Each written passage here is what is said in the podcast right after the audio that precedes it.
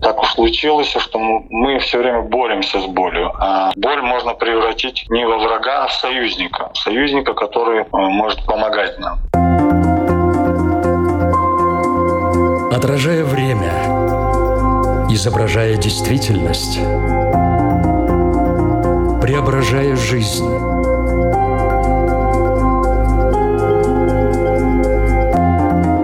Форма выражения. Программа о том, как мы проявляем себя в этом мире.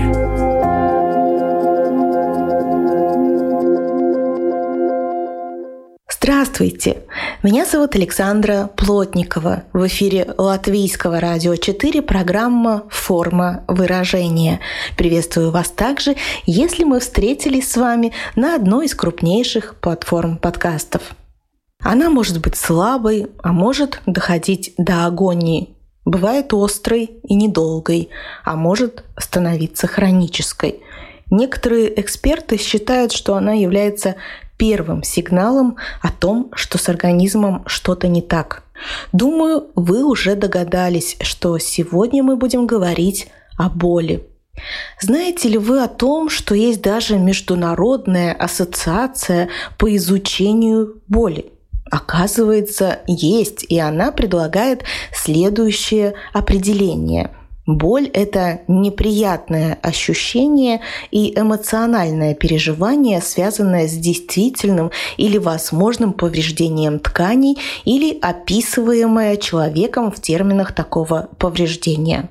Ну, звучит очень сложно, давайте попробуем разобраться в более простом, доступном э, формате, как люди чувствуют боль, для чего она нужна организму? И нужна ли, и вообще возможно ли жизнь без боли.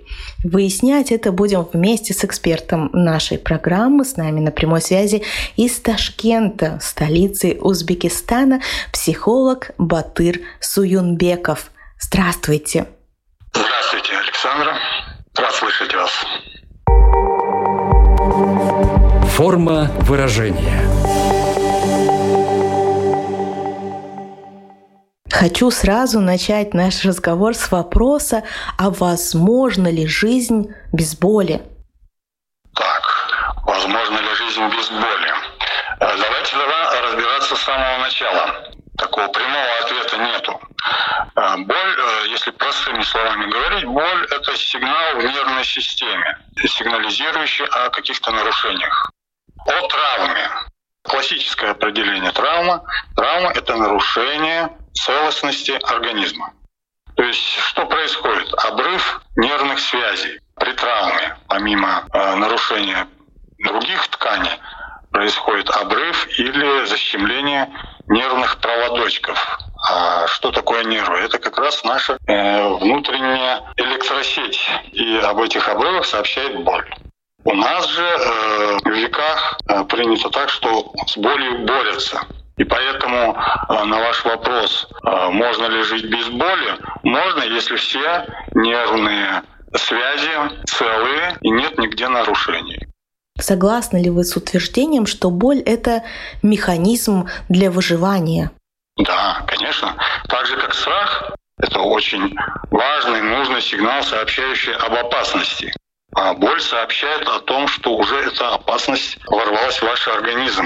Это самое главное, понимать, что боль — это сигнал, а не само нарушение, с которым надо бороться.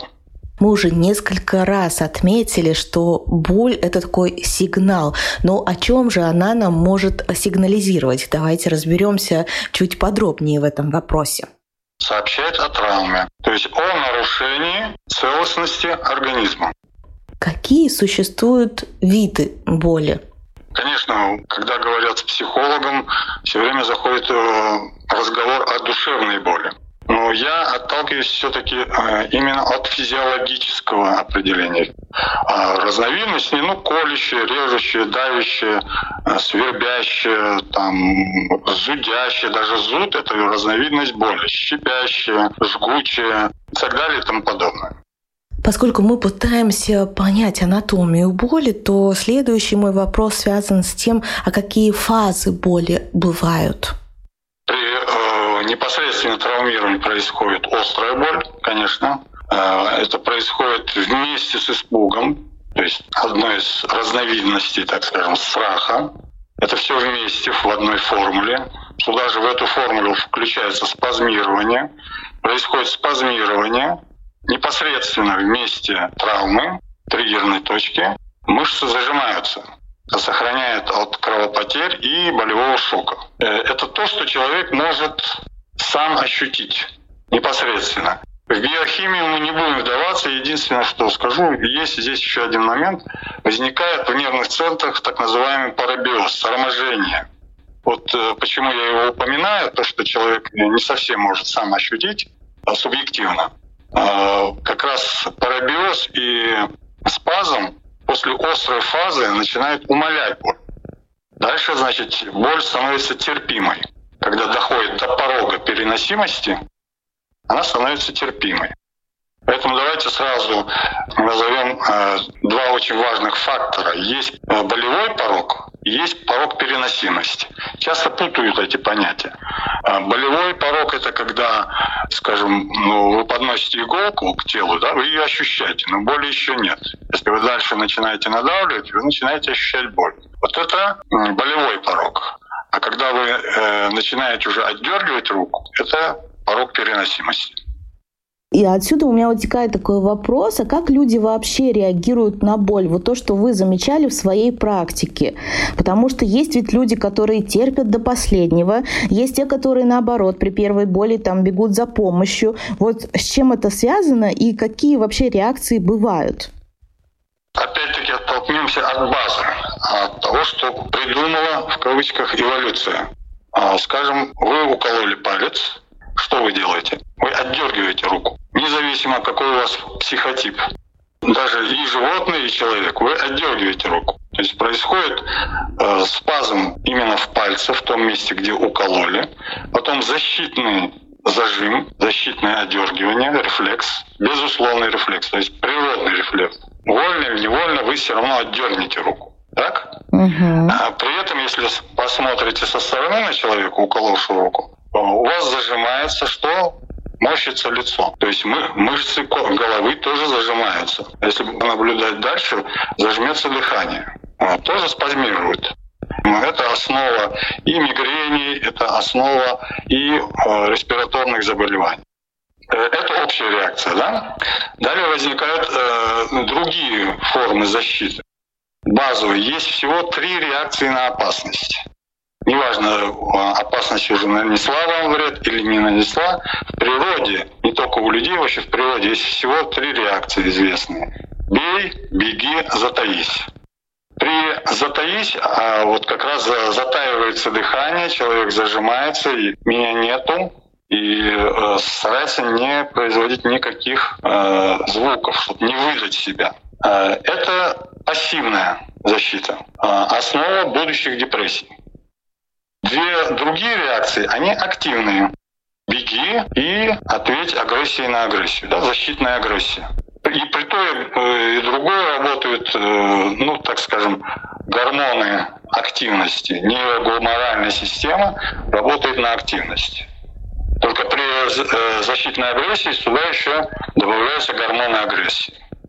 Вот в этот момент значит, начинает также работать а, внутренние обезболивающие. То есть если спазм и парабиоз, они пассивно гасят боль, есть другие формы активные. Это начинают работать внутренние э, наркотики, то есть внутренние обезболивающие.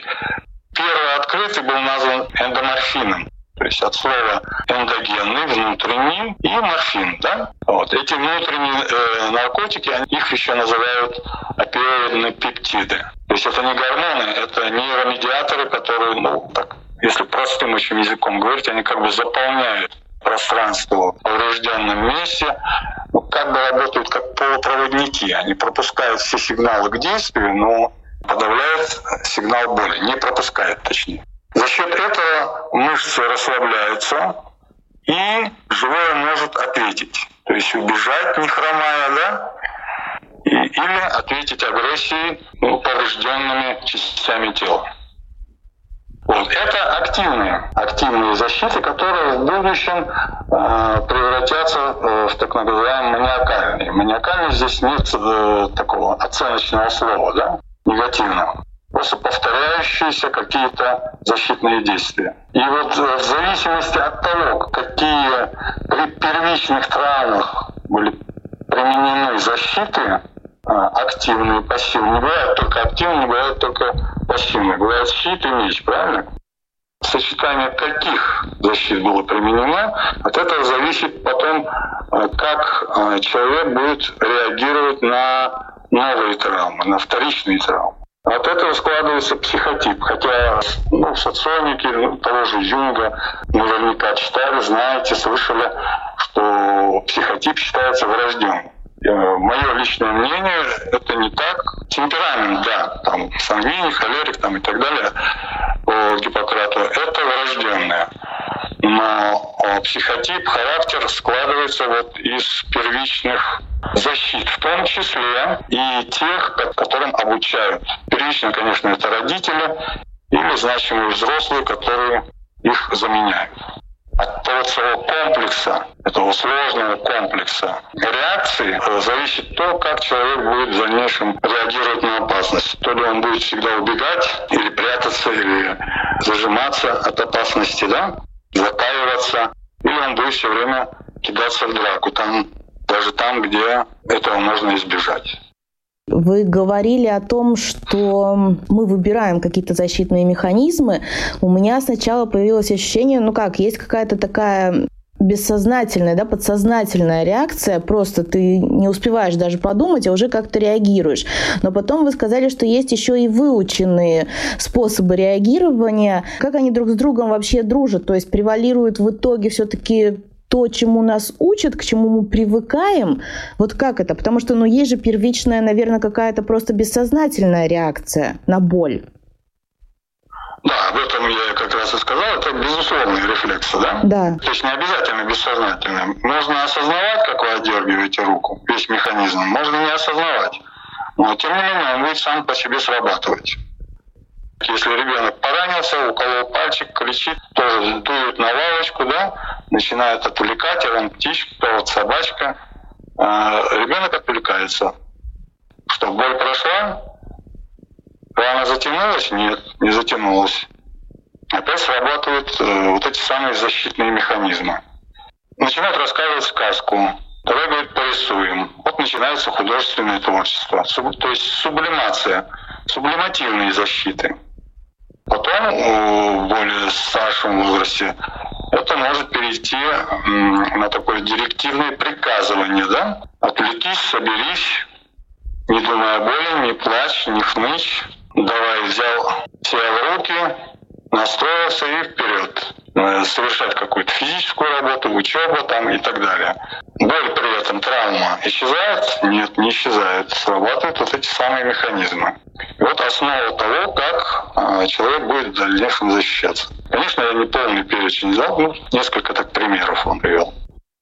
Когда-то это были необходимые защитные механизмы, но переходя э, из поколения в поколение, не по генам, а то, что называют психогенез, то есть через воспитание, да, они утрачивают изначальную свою форму. И родитель, собственно, начинает запугивать ребенка чем-то, потому что у него у самого внутри есть этот страх не подчиниться.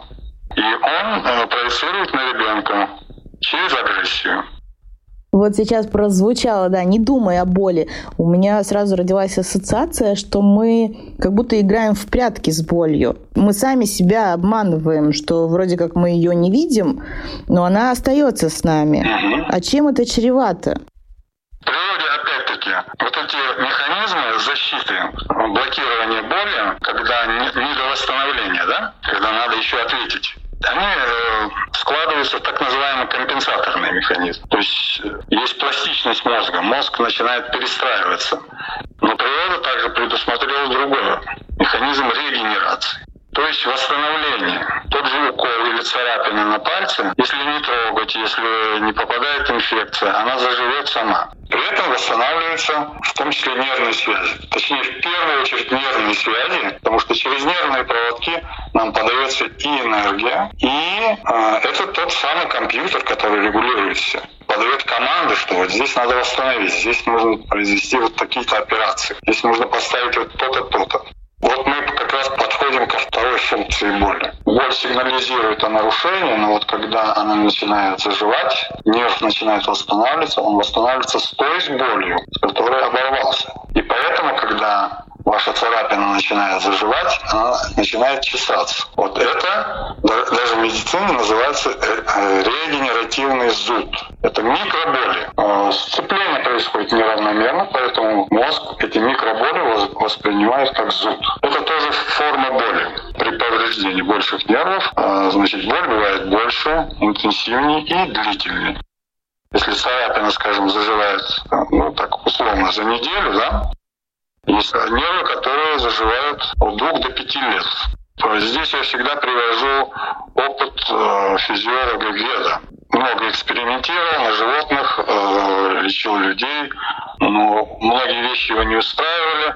И вот он решил провести на себе эксперимент. Он на предплечье себе порезал большой нерв. И, э, насколько я осведомлен, он, значит, не сшил его, просто связал эти оборванные концы, чтобы они не расходились. Сначала боли никакой не было. Потом появилась боль мучительная, э, и непонятно откуда, ниоткуда идущая, как током его било. Э, он назвал ее протопатической болью. И объективно это соответствовало тому, что нерв стал расти, и пошел первый контакт, нестойкий контакт. А вот когда нерв, сцепка уже была достаточно стойкой, боль локализовалась и пришла на родное место. То есть стала болеть именно в том месте, где поврежден нерв на предплечье. Но боль это, насколько помню, болела два года. Объективно э, нерв восстановился за пять лет. Этот эксперимент, так же как эксперимент царапины, говорит о том, что механизм регенерации у нас существует, но мы его не до конца запускаем потому что большей частью у нас рефлекторно срабатывают эти механизмы защиты первичные. И мы начинаем отвлекаться, уходить от регенеративных моментов. И вот здесь начинаются различные последствия, тяжелые последствия. Вот хронические боли от этого. И здесь еще приходит такое явление сложное, как иррадиация, то есть отраженная боль. Это вот как э, трансформаторные будки, да? Или вот у вас под счетчиком в доме есть трансформатор, правда? От него распределяется по другим комнатам. Другие проводочки, так? Это как бы центр. Он берется со столба. Вот это идет разветвление нервных проводочков. И если вы в одном месте зажали, вот в этом самом центре, э, поскольку сам центр боли, который находится в центральной нервной системе, он не ушел, он начинает отражаться, отражаться и проскакивать через другой проводочек. Но самое простое это то, та же иголка. Вы укололись и наверняка ощущали, что не только сама эта точка болит, а боль как бы рассеивается, да? Вот это рассеяние и есть и радиация. Но это вот ближайшее рассеяние. А есть такое явление, что отражаться может вообще в совсем другой части тела, в совсем другом органе. По моим представлениям, эта иррадиация э, приводит э, к хроническим болям и ко многим новообразованиям. Но сейчас я хочу вернуться вот к тому, что боль не уходит из центральной нервной системы. Слышали про явление фантомной боли? То есть это когда ампутировали конечность, скажем, ногу, ее нету, а человек ощущает, как будто она на месте, она там чешется, она болит, вот это издревле называлось фантомной болью. Переводится призрачная. То есть нету части тела, а она как бы как призрак возвращается. И э, вторгается сюда элемент мистики. На самом деле мистики никакой нет, потому что э, в центральной нервной системе остаются центры, которые руководили этой ногой, в том числе и подавали сигнал боли. И по некоторым исследованиям, оказывается, наблюдали и заметили, что подмятые нервы, ну, вместе ампутации, да, швом подмятые, они, оказывается, растут. И вот тогда возникла гипотеза, что фантомная боль сообщает как раз о росте, о регенерации нервов. Но почему все-таки нога не вырастает? Вот как раз срабатывает защита. И вот теперь мы возвращаемся к природе. Мы знаем э, животных, которые могут как раз восстанавливать э, конечность. Ящерица может восстановить хвост, там червя пополам разрубить, он может, получится два червя, да? У простейших животных вот этот механизм есть. Регенерации, полного самовосстановления. Э, мы пошли по другой эволюционной э, ветви, когда нужно было защищаться. Ну, скажем, у ящерицы есть возможность залезть в щель и там спокойно медитировать и дать возможность э, всему восстановиться. У других животных такой возможности не было, им нужно было бежать, спасаться, защищаться. И поэтому срабатывали компенсаторные механизмы. Вот тот же механизм радиации отражения, он как раз и дает возможность пользоваться э, ненарушенными частями тела, запускать их. Вот это и есть пластичность мозга. Форма выражения – Напоминаю, что в эфире Латвийского радио программа «Форма выражения». Мы говорим сегодня о боли. Ну, уже очень много информации прозвучало, и такой теоретической, с одной стороны, с другой стороны, и, и то, что ты понимаешь, что на практике ты это все тоже проходил. Но хотелось бы дальше поговорить о том, чтобы люди поняли, а что мне с этим совсем делать. А вот смотрите, человек сталкивается с болью. Есть ли какая-то правильная реакция на эту боль? Как вообще стоило бы реагировать, чтобы ну, себе во благо это было? Потому что, да, конечно, есть вот эти какие-то а, наши автоматические реакции, есть выученные реакции, но, может быть, есть какие-то, не знаю, если так можно сформулировать, правильные реакции, которые могли бы как раз-таки для нашего организма быть очень ну, целительными. Вот опять возвращаемся к природной реакции, когда надо убежать или ответить, да. Вот если опасность уже миновала, компенсаторные механизмы э, сейчас уже не нужны, нам нужно восстановиться. Есть механизм восстановления, вот механизм регенерации, о котором я говорю, но он требует полного покоя. Это называется иммобилизацией. Собственно, медицина любого направления, и древняя, и современная медицина, европейская, восточная, всегда прописывают в первую очередь покой, не правда ли?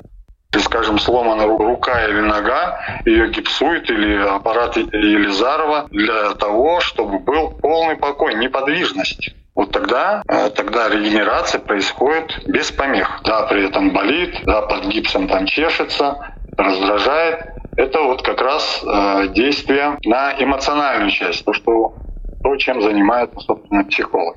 Но чаще всего мы сталкиваемся с чем?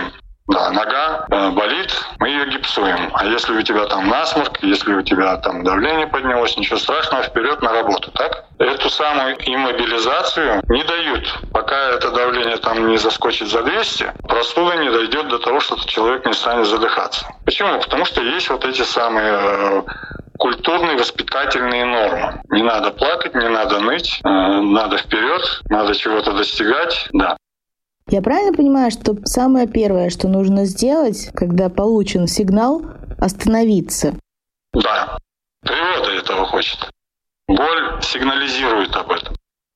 А вот смотрите, что сейчас в мире происходит из-за пандемии, да, в которой мы уже живем там почти два года, ведь в какой-то степени она нас приучает к тому, что если вот у тебя как раз-таки насморк или заболело горло, ну вот такие для человека зачастую ну, симптомы, на которые он ну, обращает внимание, но при этом продолжает э, вести какой-то активный образ жизни, чтобы задумался и не шел там в общество, остановился, что оставайтесь дома, ведь это все вот об этом сигнализирует. То есть как будто бы сама природа хочет, чтобы человек наконец-то остановился. Вот как вам такая мысль? Вы согласны с ней?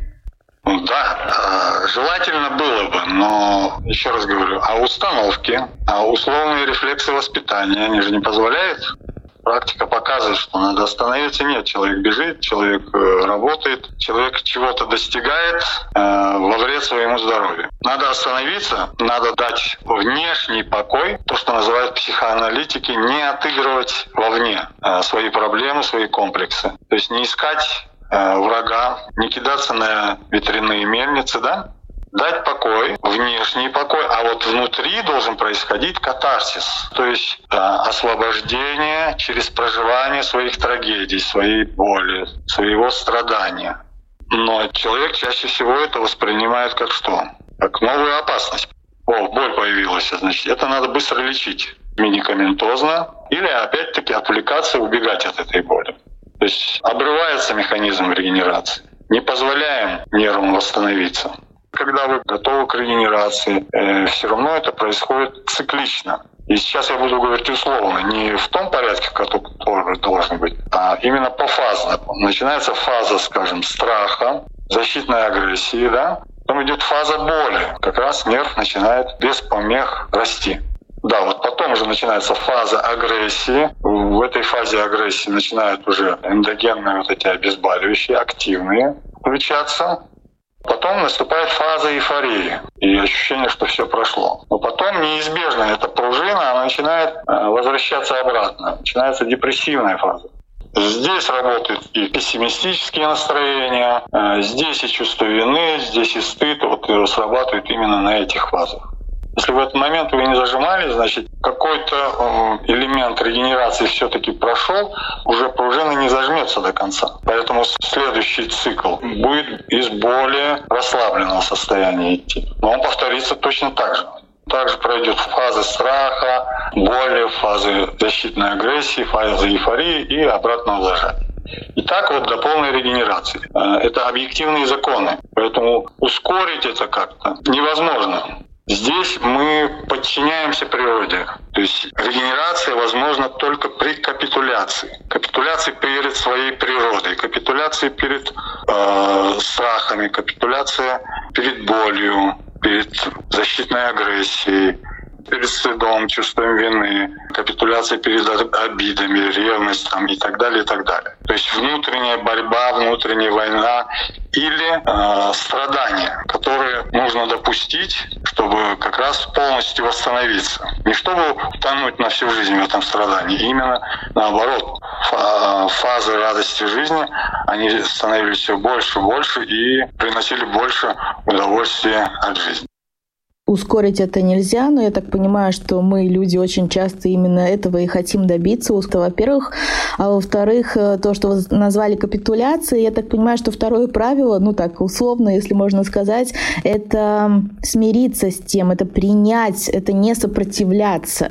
Этому посвящаем очень много времени, тратим на это много сил своих, да, для того, чтобы сопротивляться, но в итоге все равно капитуляция, мне кажется, происходит, просто уже тебя заставляют капитулировать, то есть не надо себя себя доводить до такой стадии. Не могу не спросить вас все-таки о душевной боли, такой, наверное, психосоматической. Вот для меня формула такая. Когда это физическая боль, то ты можешь точно сказать, где у тебя болит. Голова, нога, вот в этом месте, вот показать прямо, да. А когда у тебя она такая психосоматическая, ну, я так полагаю, душевная боль, то ты вроде как чувствуешь себя плохо, но ты не можешь сказать, где именно у тебя болит, до какой стадии у тебя болит, э, насколько вы согласны с таким определением. То есть как можно отличить, когда у тебя вот какая-то душевная боль от физической, потому что зачастую ты просто плохо себя чувствуешь, и у тебя там ноет где-то в груди, например, или тяжесть какая-то в груди, да, и ты списываешь это на физиологию.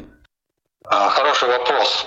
Да, есть такое понятие душевной боли, если происходит какая-то потеря, да, близкий человек мы потеряли, мы говорим о душевной боли. Но в этом плане душевную боль надо пережить, прожить горе, это необходимо сделать, но если вернуться к самым основам, вот ребенок рождается, да, он рождается с криком, с плачем, со страданием. Он начинает успокаивать в первую очередь кто?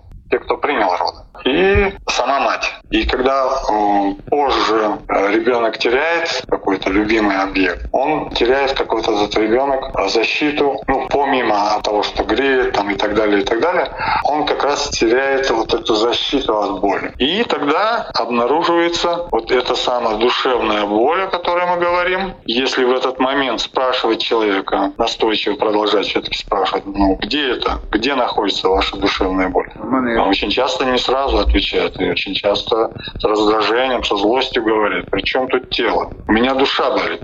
Если терпеливо подождать, в конце концов ну, начинается дифференциация и локализация. Это что-то общее, такое диффузное, непонятная какая-то боль, она начинает обретать физические формы. И когда мы с ними начинаем разбираться, оказывается, это фантом такой-то травмы. То есть фантомная боль, она в том числе у нас есть и в душевной. Потому что ну, мы до этого говорили все время про физическую, про физиологию. То есть даже здесь этот фантом, он как раз-таки с нами разговаривает. Но я знаю, что вы придерживаетесь э, мнения, что чаще лечат сигнал, а не последствия травмы. Это как происходит и почему так происходит? Да, я говорил о безусловных рефлексах, да? Но если вспомнить Павлова, тогда вот давайте отсюда начнем. Кто-то помнит, кто-то не помнит простые уроки из школьной биологии. Павлов, значит, показывал собаке пищу, и в этот момент включали лампочку, да? Потом переставали подавать пищу, но включали только лампочку. И в том и в другом случае у собаки начинала выделяться слюна. Говорил о том, что возникает голод. То есть, когда собака видит пищу, и у нее начинает э, выделяться слюна, это безусловный природный рефлекс. А когда начинает выделяться слюна на свет лампочки или на звук колокольчика, это условный рефлекс. Вот так же и с травмой. Когда возникает страх и боль во время травмы, это безусловные рефлексы срабатывают. Спазм, боль, страх, пробьез там и так далее. Но если нервы не восстановились, то уже боль сигнализирует вам как условный рефлекс. Поэтому человек и живой воспринимает не травму, он воспринимает боль как нарушение. Поэтому из древлян э, всегда боролись в первую очередь с болью. Придумали разные для этого средства. В том числе, в конце концов, пришли экзогенным, то есть извне при, привнесенным наркотиком. И как бы ни говорили медики, как бы ни говорили фармацевты, биологи, в основе э, большинство фармацевтических препаратов лежит именно вот экзогенное обезболивание. Экзогенное обезболивание в некоторых случаях необходимое. Ну, скажем, я сам к стоматологу пойду и э, мне будут делать обезболивающее, потому что я ему не дам работать. Точнее, не я, мои рефлексы не дам ему работать. Э, в момент сильной какой-то травмы или делают операцию, анестезия необходима? Наверное, необходимо. Хотя мы знаем случаи, когда люди, там, гипнотизеры, без всякой анестезии проводили свои сеансы, и люди, людей оперируют. Ну, можно верить этому, можно не верить. Ну, давайте пока примем условно как факт. Да? То есть можно включить внутренние обезболивающие каким-то образом. Ну, факт то, что часть медицины, она в конце концов, ища вот такие средства э, срочно необходимой первой помощи, постепенно приходила к тому, что начинала бороться с болью везде и повсюду. И сейчас поэтому, как только у человека там чуть-чуть где-то что-то заболело, в первую очередь, что сразу быстренько начинают пить таблетки. Какие-то. Вот. И сами доктора так, так и прописывают, собственно. А болит надо быстренько заглушить боль купировать боль, не работая с причинами. И человечество много раз подходило к тем о, именно вот э, противоположному целительству, именно целительству в изначальном понимании, не то, как сейчас извратили это слово, да, целительству, то есть восстановление целостности организма, то есть к регенерации. В прошлом веке э, Зигмунд Фрейд как раз подошел к этому близко. Именно его открытие бессознательного и то, что там происходит, он, он даже ввел этот термин, который я сейчас использую, психофизиологическая регенерация. Он говорил, что психоанализ когда-нибудь придет к тому, что человек сможет самовосстанавливаться за счет внутренних резервов. Он другими словами говорил. Вот. И я считаю и полагаю, что мы как раз сейчас подходим, вот только нащупываем вот эти пути, которые раскрывают природные, природой заложенные механизмы саморегенерации, ну вот, которые попали э, в эволюционный тупик. Наша программа подходит к концу. Понимаю, что говорить еще на эту тему можно очень долго, потому что она очень объемная, но надо закругляться. Вот я для себя вынесла из нашего разговора то, что я могу с собой взять в большой мир. Это то, что нужно вовремя останавливаться, то, чем мы действительно очень-очень грешим, и то, что не надо сопротивляться. И, в принципе, весь этот путь такой от вот этой остановки и дальше ведет к регенерации. А что бы вам хотелось в самом конце, уже резюмируя все то, что мы сегодня говорили, еще раз напомнить, э, что-то выделить, подчеркнуть, или вот, ну вот самое главное, что вы сегодня хотели донести до наших слушателей? Я могу только повториться, что мы э, в основном так уж случилось, что мы все время боремся с болью. А боль можно превратить не во врага, а в союзника. Союзника, который э, может помогать нам. Так же, как э, со своими страхами мы боремся, их можно превратить в союзника, потому что это тоже природой задуманная сила. Это, это сигнал, очень важный, нужный сигнал.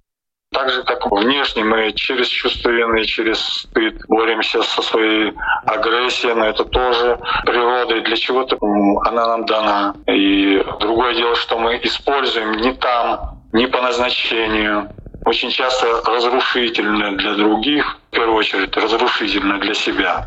Я радуюсь за то, чтобы мы шли через этот путь, путь э, ну, не вульгаризирован в смысле, путь просветления, э, ведущий к регенерации. Что из этого получится, может показать только время. Я надеюсь, что наша программа тоже является таким хорошим союзником для очень многих, помогая понять какие-то вещи, возможно, применять на практике какие-то рекомендации. Ну, а сегодня моим таким союзником был психолог Батыр Суюнбеков. Большое вам спасибо за этот ценный, полезный, очень интересный разговор. Вам спасибо за внимание. Будьте здоровы. Надеюсь, что и для других слушателей это будет на здоровье. Да, я тоже надеюсь на здоровье. Желаем всем здоровья. И я надеюсь, что вы действительно могли почерпнуть из этой беседы очень много ценной для себя лично информации. Я, Александра Плотникова, говорю вам до свидания. Напоминаю, что слушать нашу программу можно не только на радиоволнах, но и на крупнейших платформах подкастов. Это Apple, Spotify, Google подкасты, CastBox и Яндекс Музыка. Ну а мы встретимся ровно через неделю. Отражая время, изображая действительность, преображая жизнь.